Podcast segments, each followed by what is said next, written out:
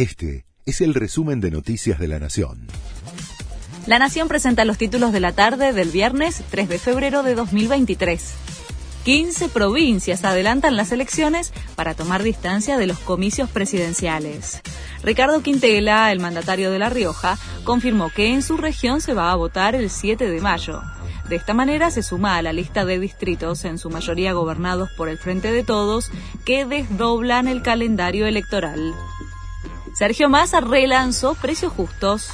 Con críticas a las picardías de las empresas, el ministro de Economía presentó la nueva edición del programa que contempla 49.832 productos que tendrán una pauta general de subas del 3,2% mensual hasta junio.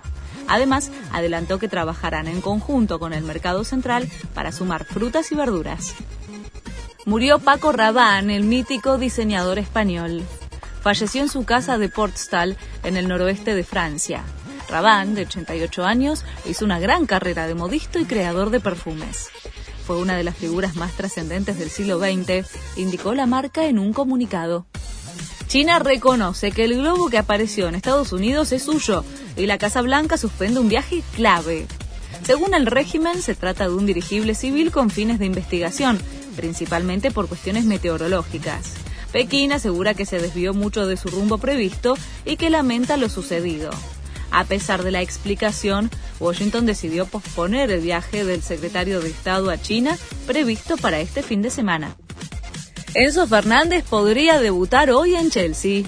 El jugador está en condiciones de jugar esta tarde ante Fulham por la fecha 22 de la Premier League.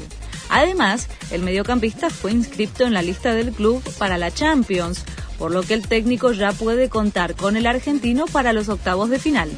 Este fue el resumen de Noticias de la Nación.